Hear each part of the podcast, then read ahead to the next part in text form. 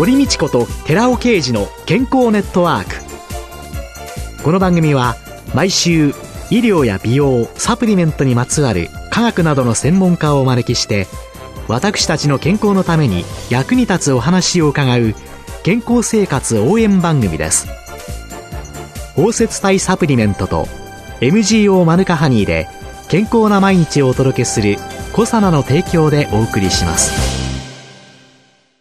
ここでコサナから番組パーソナリティで神戸大学医学部客員教授寺尾啓治社長の新刊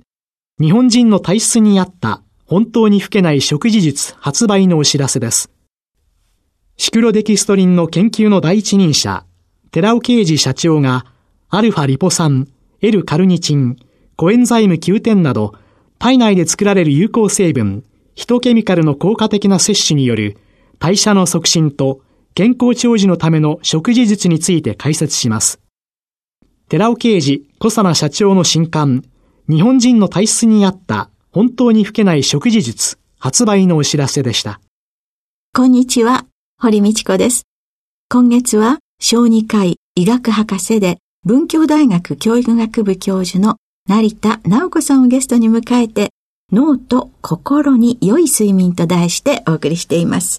先週、先々週と睡眠が大切、朝方の生活が効率的と教わってきたんですけれども、睡眠以外にも大切なことっていうのは？はい。睡眠以外にももちろん食べることっていうのがとても大事なこととしてまず上がってきます。食べることは通常は動物は夜なり昼なり夜行性の動物は昼間寝ますので起床した起きた時にすぐにご飯を餌を取りに行くんですね。ですので人間も特に大事なのは朝ご飯になります。朝目覚めた時にご飯をお腹が空いたと思って取ること。これが一番人間が生き延びるためには大事なことなので大切なことです。また、それ以外にも体を動かす動物たちを見てみれば、起きて餌を取ってからそれから活動しています。動物によっていろいろですけど、餌を探しに、獲物を探しに行ったりとか、水浴びをしたり、草原を歩いたりといった活動をして、で、その活動の後に肉体疲労と、それから脳疲労、脳の疲労を起こして、そして良い睡眠に導かれるというサイクルですので、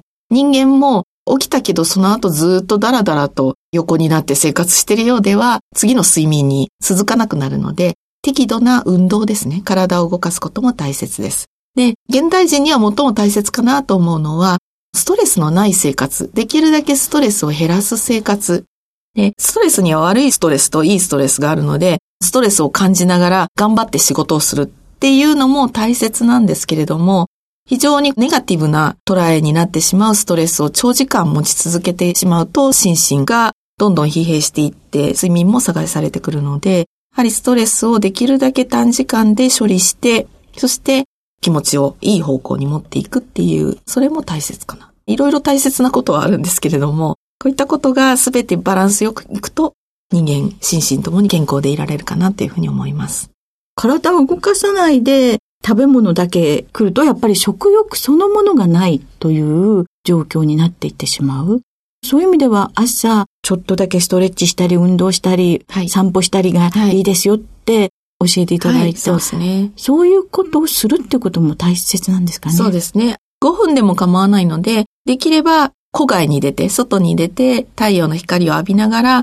お散歩、犬を飼ってたら犬の散歩とか、親子でちょっとじゃれやつき遊びをするとか、縄跳びを飛ぶとか、朝の時間が忙しい方は、リズミカルに洗濯物を干すとか、屈伸運動を入れながらするとかっていうようなのでも構わないので、うん、少し意図的に体を動かすような習慣ですね。長い時間を時々やるのよりは、短い時間でいいので、毎日繰り返してやっていただくと、そうすると、おっしゃるようにお腹がすくっていうことが促されていきます。先週ですね、成田先生は朝からしゃぶしゃぶ OK? うな丼 OK? とかっていうふうに おっしゃってましたけれども、そういうタンパク質なんかをとって、そうするとセロトニン。それはやっぱりストレスというものに対しての耐性がつきますね。強くなりますね。また、ちょっとラジオで言って申し訳ないんですけれども、排便ですね。はい。うんちをするっていうのもこれ人間とても大切なことなんですけれども、理想的には朝うんちが一番いいことなんですけれども、なかなか今、現代の方朝忙しいので、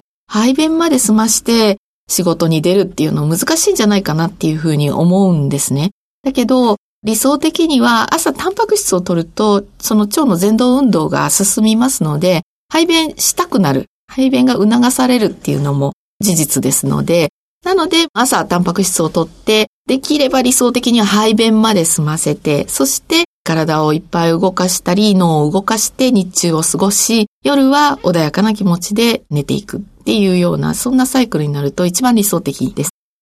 薬局によりますとね、はい。便秘を訴える方って結構おいでになりまして、それで市販のお薬もそうですし、病院から出されるお薬なんかも、いわゆる大腸を刺激してトイレに行きたいわという気にさせてくれるお薬、それを夜寝る前に飲むようにという指示にみんななってるんですね。ところが、朝トイレに行かないから、便意が起こっても我慢して会社に行っちゃって、それで会社に行くとまたトイレ行けないからっていうので、結局、下剤の量がどんどん増えていったりとかっていう悪循環になっていってる。だから、時々はトイレに行ける時間に合わせて効く時間で効果が出てくる時間が8時間だったら、その前を逆算して、じゃあ会社を出る前にこの下剤を飲んで、夜家に帰ってからトイレ行きましょうかなんていうことがたまにあるんですけれども、考えたらそれ本末転倒で、その通りです。もう本当に今、私の関わってる方も、2週間に1回しか出ないとか、それもまだ若い子です。16、7の子供たちで、そういう子がすごく多いんですよね。はいなので、もちろん私も一応小児科医なので、お薬も処方することはあるんですけれども、必ず口添えをして、薬だけでは効かないよと。きちんと食生活と睡眠。睡眠ものすごく大事なので、睡眠を十分とると便秘もだんだん解消してきますので、睡眠をとって朝できるだけタンパク質を入れるように、どうしても食欲がなければ牛乳一杯でもいいし、牛乳がきつかったらカフェオレでもいいしっていう風に言ってるんですけど、それで前動運動を引き起こして排便するようにねっていう風には言ってますけど。一番最初の時に人間の脳っていうので、古い脳と、はい。それからはい。大脳質、はい。お利口さんになっちゃってる脳はいってい。うお話を伺いましたけれども、睡眠をきちんととることによって、腸の前動運動とか、そういうものもはいきちんと影響してきて便秘がなくなると。そうです。だって睡眠をとっている時には、自律神経っていう神経には、交感神経という緊張興奮の神経と、副交感神経というリラックス落ち着きの神経があるんですが、眠っている時ってどっちが活性化してると思われます？副交感神経。そうです、そうです。緊張興奮してませんので、はずっと副交感神経が活性化してます。副交感神経は腸の前動運動を促す、消化を促す神経ですので、眠る時間を十分とると、その間に食べたものが逐次消化されて、朝起きる時までに大腸の一番最後の直腸まで行ってなかったとしても、下行結腸か S 状結腸あたりまでは降りていますので、あとちょっとタンパク質を取って前動を促してあげると、あ、うんちがしたいっていう刺激になってくれるので、ちょうど朝ごはん食べ終わった時にトイレ行きたい、うんちして出ていくっていう一番理想的な形になります。夜、はい寝てる間に消化活動は頑張ってる。そうです。それでトイレに行きたいやって気になる直前のところぐらいまで便が運ばれている。はいで、それが朝物を食べたり。はい。ですから、先生先ほどカフェオレでもいいですよ。はい何でもいいですよっていうのは何かを口にしたことによって、ねはい。それがはい。召喚の運動の刺激につながっていく。タンパク質がやっぱり刺激にはなりやすいです。もちろん水を飲むだけでもいいんですけれども、少しタンパク質を入れると、やはり胃袋ってタンパク質を消化するところなので、お、何か来たって言って動き出すので、便意を早く起こすためには、ちょっとでもいいですからタンパク質を取ればいいなと思っています。実際にそれをやっていただくと患者さんも便秘が治ります。で、朝学校とか会社に行くときには、交感神経と副交感神経どっちが優位な方がいいでしょうね。それはもう闘争モードですか？そうですよね交感神経ですよね。交感神経闘争モードの時にうんちとかね、おしっことかしちゃったら困りますので、ええその時は副交感神経を抑えられちゃうので、ですからやっぱり朝会社学校に行っちゃうともううんちは出なくなるのが当たり前なんです。出ないように人間の体、動物の体はできてます。戦いながらうんちとかしちゃいけないです。そうですね。はい。頑張ってライオンがシマウマ取ろうとしてる時に うんち言ってる場合じゃないですものね。なので、もう本当に睡眠が基本なんです。人間も動物も。で、寝て、起きた時にちゃんとご飯食べてうんちして、はい、逃走します。働きます。そうやって考えると、睡眠っていうのを本当に真剣にみんな考えてるかなっていうと、なんかそうじゃないのかなって。そうですね。ですからそれが最初にお話しさせていただいた今現代人頭でっかち、お利口さんのおでっかちになってしまって、睡眠という非常に大切な部分がリンゴで言うと芯のような部分、中の方に隠されちゃってるので、いや、それよりも私はこれをやらなきゃいけない。もっと頑張らなきゃいけないっていう、こちらで全てを騙しちゃってるような気がします。便秘の患者さんとか、便秘の方にお会いしても、説明することって、まず睡眠について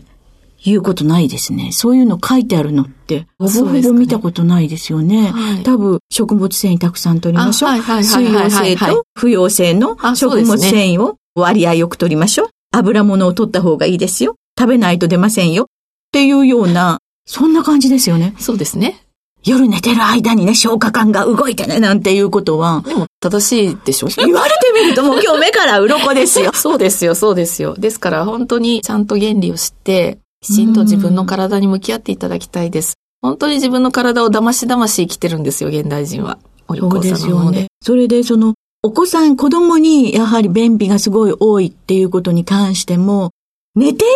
朝ちゃんと早く起きてご飯食べてる？っていう。そこです。で、もっと言うなれば、もちろん朝うんちができないのも事情的にあったとしても、せめてお家に帰った後は、安心リラックスモードになるから、うんちできるはずじゃないですか、子供たちも。えー、でも、お家帰ってもうんちができないのは、お家が安心の場じゃなかったりするんですね。お家でも緊張モードが続いてたりとかいう現代の子供たちのかわいそうな側面もあったりもします。塾行った？宿題は？テレビなんか見てんじゃないの？現場帰ってんじゃないの？って言ってましたね。そうなんです。ですから本当に子供の便秘はひどいですよ、今。便秘一つでも、睡眠っていうのが本当に重要な役割をしているんだっていうこと。こういうのがもっともっと広がるためにはどうしていったらいいんでしょうかね？頑張ります。私自身が自分で証明するしかないなと思いまして、自分自身が本当にそこを守り抜いて、みんなにほらって見せることも大事かなと思って、自分自身はしっかりと生活しようとは思っていますし、自分の家族もですね、それはやっています。それであとは実際にその説得力を持って説得された方が実際にやって本当に変わったっておっしゃって口コミで広めていただくっていう地道な活動がいいかなと思って今はそれを頑張ってやっていますね。ね学校教育っていうのは本当に大切ですよね。そうですね。で、教育学部で、はい、そういうことを教えてらっしゃる、はい、学生さんもそういうのを聞きながら、はい、その方たちがまたいろんなところで親になっていく。あ、卒業したら学校の先生になる子たちを教えてるので、えー、特に小学校や特別進学校の先生になって、実際に私の教え子たちは、本当に一生懸命教室の子供たちとかにこういう生活のこと、睡眠のことを教えてます。生きるために何が大切なのか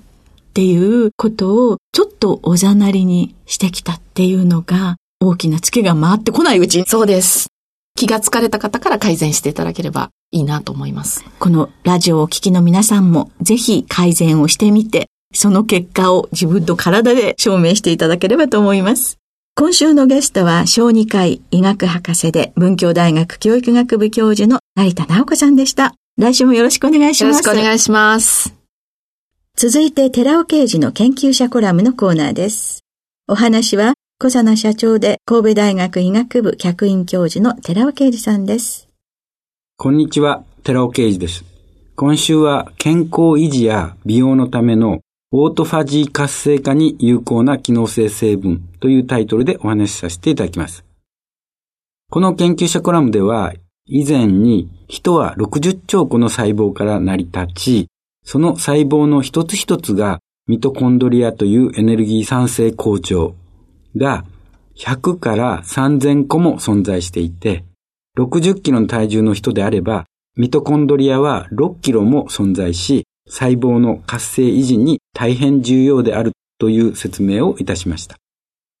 私たち真核生物の細胞内にはミトコンドリア以外にも様々な細胞小器官があります。今回はその中でも研究対象として特に最近注目されているリソソームという小器官についてのお話です。このリソソームを知っておけば、主題のオートファジーが理解しやすくなります。リソソームは、リソゾーム、ライソゾームとも呼ばれ、語源は、ライシスっていうのは分解を意味しまして、サムっていうのは体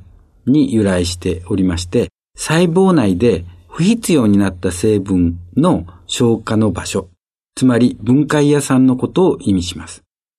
なぜこのリソソームが今注目されているかというと、ノーベル賞を受賞された東工大の大隅先生の研究、オートファジーに関与する細胞小器官だからです。ここでオートファジーです。オートはギリシャ語で自己を意味しまして、ファジーは食べるを意味しています。日本語では自食作用と訳します。よってオートファジーは細胞が自分の成分を分解する機能のことを言います。大隅教授のノーベル賞によって注目されているオートファジーですが、その歴史は50年以上前に遡ります。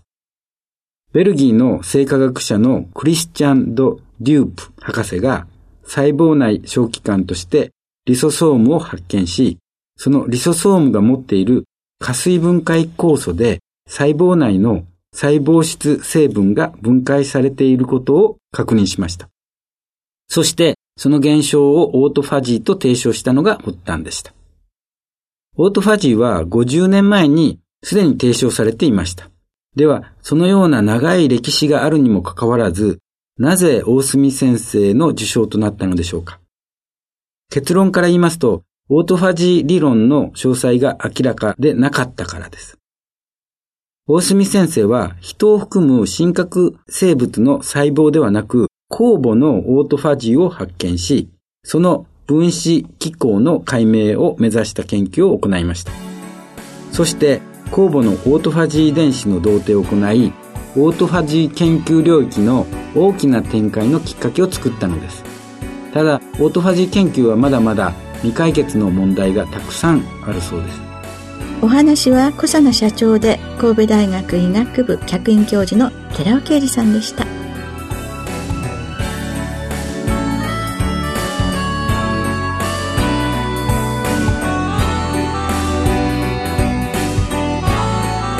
ここで番組お聞きの皆さんにプレゼントのお知らせです。ラジオ日経では今月10日から今日16日までリスナーの皆さんへの日頃の感謝を込めてリスナー感謝祭を実施中です。健康ネットワークからはコサナのマヌカハニー青汁を10名様にプレゼントします。プレゼントをご希望の方は健康ネットワーク番組サイトの応募フォームからご応募ください。ラジオ日経リスナー感謝祭健康ネットワークコサナのマヌカハニー青汁プレゼントのお知らせでした